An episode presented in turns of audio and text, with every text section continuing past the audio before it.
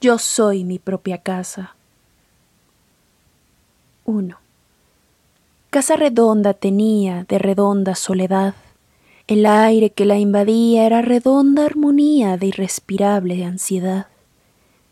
Las mañanas eran noches, las noches desvanecidas, las penas muy bien logradas, las dichas muy mal vividas.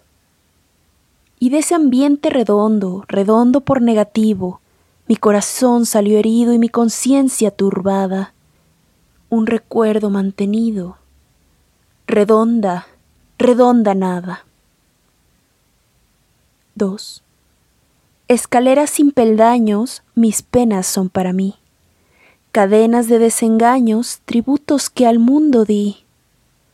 Tienen diferente forma y diferente matiz, pero unidas por los años, mis penas o mis engaños, como sucesión de daños, son escaleras en mí. 3.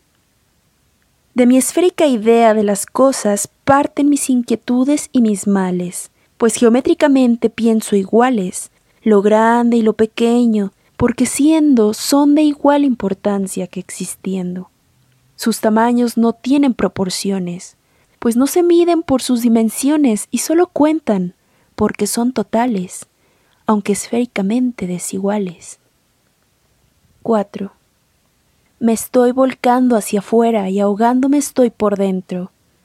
El mundo es solo una esfera y es el mundo al que pidiera totalidad que no encuentro.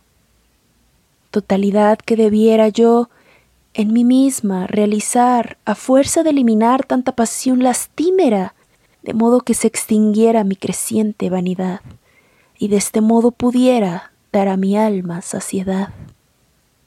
5. De mi barroco cerebro el alma destila intacta, en cambio mi cuerpo pacta venganzas contra los dos.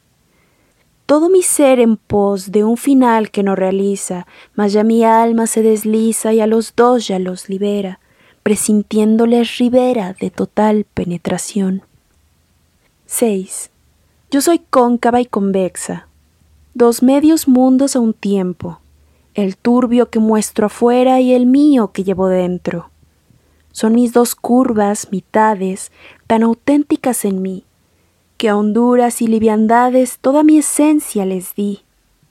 Y en forma tal conviví con negro y blanco, extremosos, que a un mismo tiempo aprendí infierno y cielo torturosos.